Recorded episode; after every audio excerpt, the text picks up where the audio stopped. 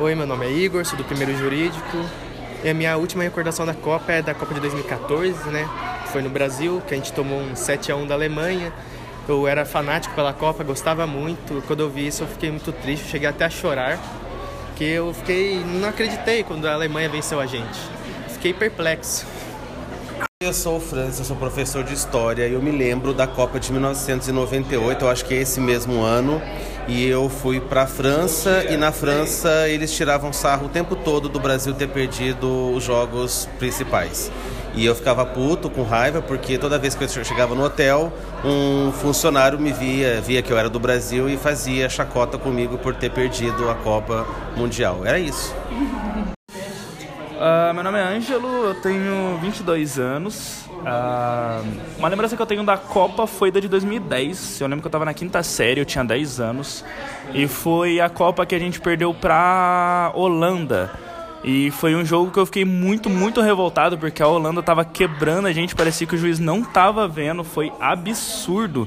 E eu lembro de chegar na escola no outro dia e só se falar disso e esse sentimento de revolta maior até do que o da Copa de 2014, porque eu lembro que até a diretora, por isso que eu lembro dessa Copa, a diretora ficou revoltada e na hora que ela foi fazer o Bom Dia, ela falou sobre isso. Então é uma das Copas, é a primeira que eu lembro de verdade, que a outra eu tinha seis anos, e é a primeira que eu senti aquele sentimento de revolta pelo Brasil não ter ganhado e por ter sido dessa forma. Inclusive foi a Copa onde um dos nossos jogadores até deu uma bicuda na costela do outro jogador e foi expulso, mas ele só fez isso porque é o grande Felipe Melo. Ele fez isso, mas ele representou o nosso espírito porque a gente estava cansado de ver aqueles safados quebrando a gente.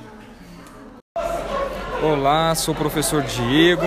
Então, eu lembro né, duas situações na Copa de 94, né, em que o meu primo é, adorava desenhar, então a gente começou a fazer exposição do mascote da Copa. Né, era na verdade o mascote juntava com o que da Kellogg's, né, daquele cereal. Então a gente fazia os mascotes, fazia exposição, começava né, fazer toda essa parte artística. E uma outra situação que no mesmo ano eu tive uma dor de dente tremendo no jogo que eu não podia nem comemorar. Eu gritava de dor, eu gritava por causa do gol. Então são essas duas situações que eu acho que ficaram marcadas na Copa de 1994. Olá, prazer. Meu nome é Leandro, professor Leandro aqui da ITEC. É, uma recordação que eu tenho da, da Copa do Mundo são enfeite das ruas, né? As ruas eram mais enfeitadas, o pessoal pintava, né? É, o chão das ruas, enfeitava, né? Colocava a bandeirinha. É, hoje em dia já não se faz muito isso, é bem restrito.